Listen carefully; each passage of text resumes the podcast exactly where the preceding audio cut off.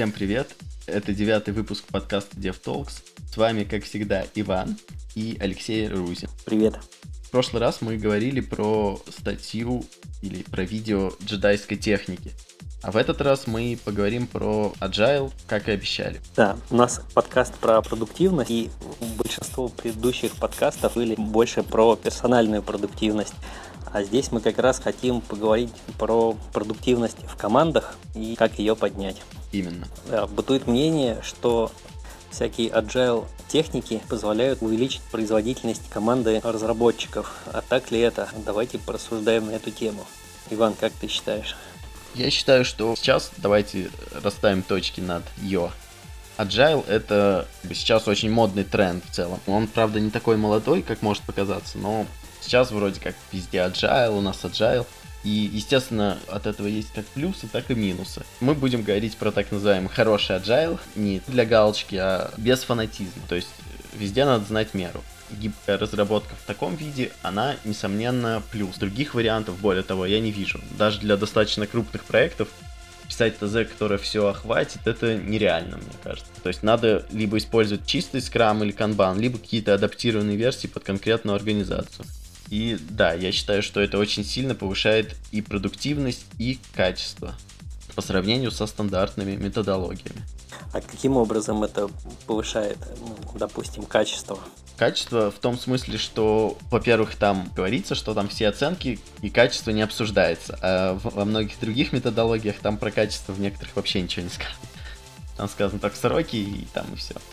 А, во-первых. Во-вторых, там предполагается групповая ответственность, что ли, то есть все ответственны в какой-то мере за спринт. Всем выгодно, всем членам команды, чтобы спринт был выполнен. Соответственно, если кто-то напишет код плохого качества, то потом, например, эта задача может вернуться и помешать выполнить следующий спринт. И человек будет чувствовать, что он в какой-то мере подвел команду.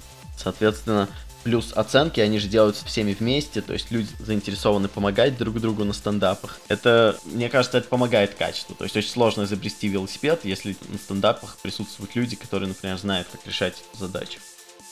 А, давай немножко вспомним, из чего у нас скрам состоит. И вот и у меня, и у тебя есть опыт применения скрама. Напомни, какие такие атрибуты, которые мы в свое время пробовали, и что из них работало, а что как-то не очень.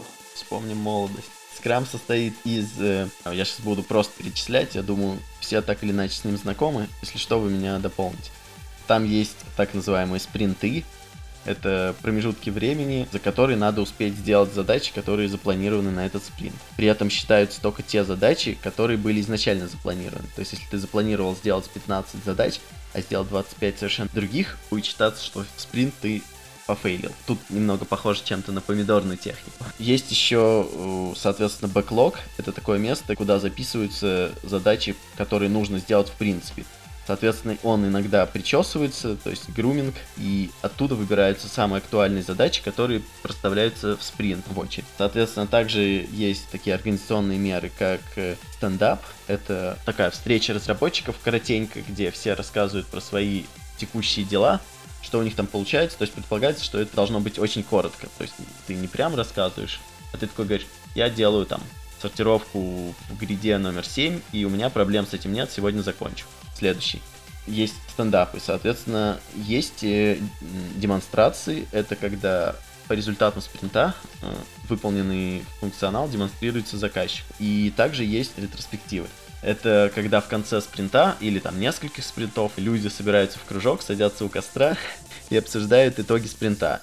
Почему он был выполнен или почему пофейлен. И тут важный момент, что можно улучшить. Фактически критика опять же, чем-то похоже на помидорную технику, только для команд. Еще было планирование, самая веселая часть это плейнинг покер. О, да, точно. Коллективная оценка и, соответственно, предполагается в частности плейнинг покером. Мне кажется, в целом полезная штука, ну, не знаю. Кстати, вот по поводу плейнинг покера маленькую историю вспомнил. У нас в организации расходы принято проводить через финансового директора, и я оформляю расход на карточке. Мы решили купить специальные пластиковые карточки, на которых напечатаны оценки задач. И финансовый директор увидел в расходах, что мы покупаем там, колоду карт. И она говорит, а зачем вам колода карт? Вы что там, играть будете? Я говорю, ну да, вот будем играть, оценивать э, задачи. Она говорит, зачем это? что это за ерунда такая? Я говорю, ну вот нам нужно, то есть, и реально э, эти карточки, они некий фетиш такой получается, но, на мой взгляд, полезный, то есть это пробуждает некий азарт, когда ребята переключаются от такой ну, может быть, унылой какой-то повседневной жизни на вот элементы планирования, и у них держат в руках такие веселые красочные карточки. Да, я согласен. Тем более там они стоят не таких уж прям денег. То есть можно, конечно, самому там из картона сделать или там на бумажке просто написать, но тут эффект будет немного другой. Еще, ну, в плейн покере самое важное это, конечно, не карточки, а именно, что, как бы, как в покере, там люди кладут оценку и раскрываются, типа, все вместе. То есть не так, что каждый по кругу говорит свою оценку.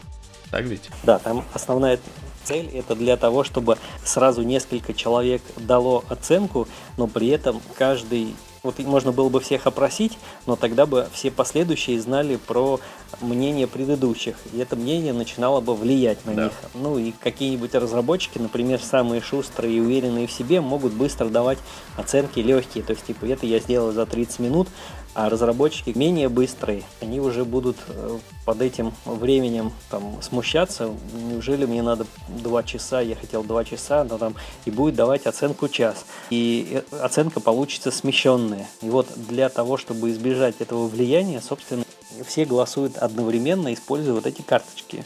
Потом их переворачивают, и дальше начинается тоже интересная часть, когда мы смотрим на результаты голосования, и если они более-менее одинаковые – то значит это и есть оценка нашей задачи.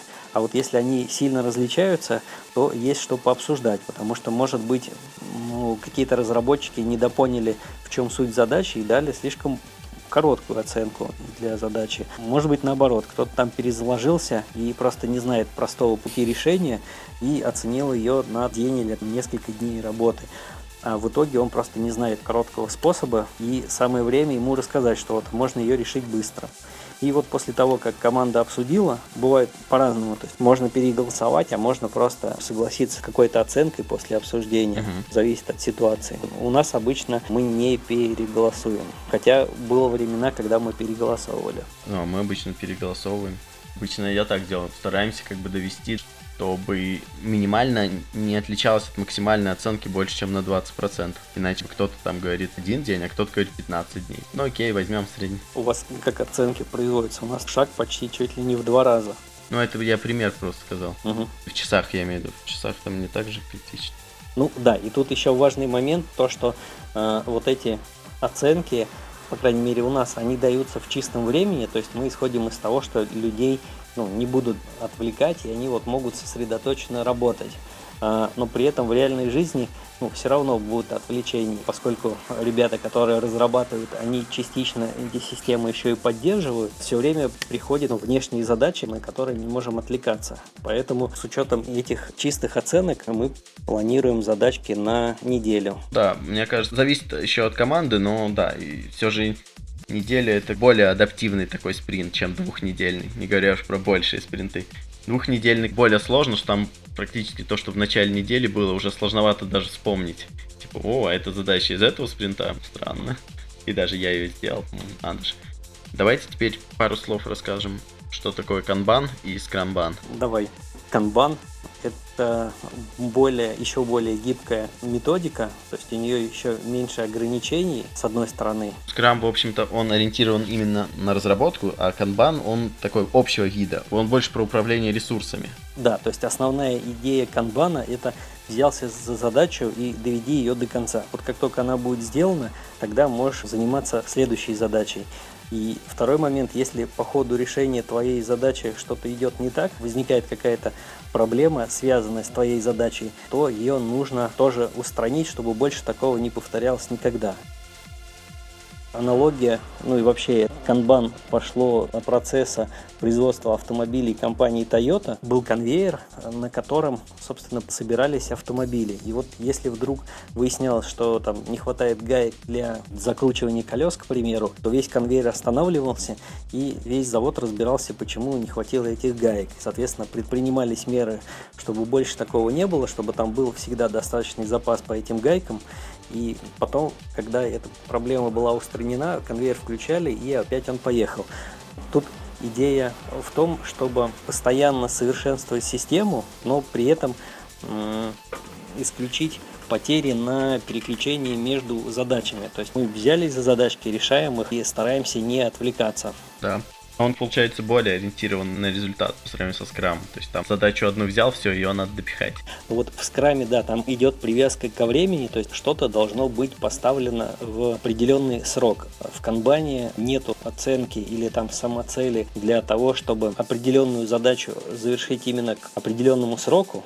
То есть, как правило, такое требование, оно может повлиять на качество. Даже несмотря на то, что Scrum, он говорит, что мы задачи должны решать только на самом высоком уровне, тем не менее, команда, стремясь успеть сделать спринт, может где-то пойти на уступки или сделать что-то не совсем хорошо, недостаточного качества.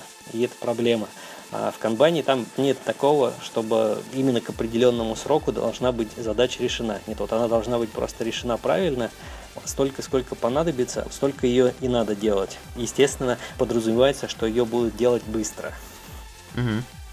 Но я бы тут еще хотел сказать про психологический аспект, поскольку мы у себя пробовали обе методологии. Скрам, он выглядит как такой более психологически приятный. Он ложится на недели или двухнедельные спринты, и, соответственно, можно в понедельник впрячься, а к выходным разгрузиться и пойти отдыхать. А канбан, он такой непрерывно, вот что-то происходит, и из процесса достаточно сложно выключаться. То есть там все задачи заканчиваются в разные сроки, получается такая непрерывная, как поток воды льется, и вот что-то происходит, и нету пульсации. Угу. Похоже, вот психологически людям более приятно повкалывать отдыхать, угу. повкалывать, поотдыхать. Да, соответственно, думаю, что эти методологии стоит применять у себя, а если по каким-то случаям, по каким-то течению обстоятельств вы не можете их применять, можно хотя бы какие-то части из них начинать постепенно. Например, там начать с оценки хотя бы, чтобы разработчик оценивал. Потом коллективная оценка, потом обязательно ретроспективы, как бы очень помогает. Лучше, конечно, прям методологии. Думаю, на сегодня все. Следующий раз мы обсудим статью про человека, который провел некоторое время в изоляции и разрабатывал свои игровые движки. Всем пока. Всем пока.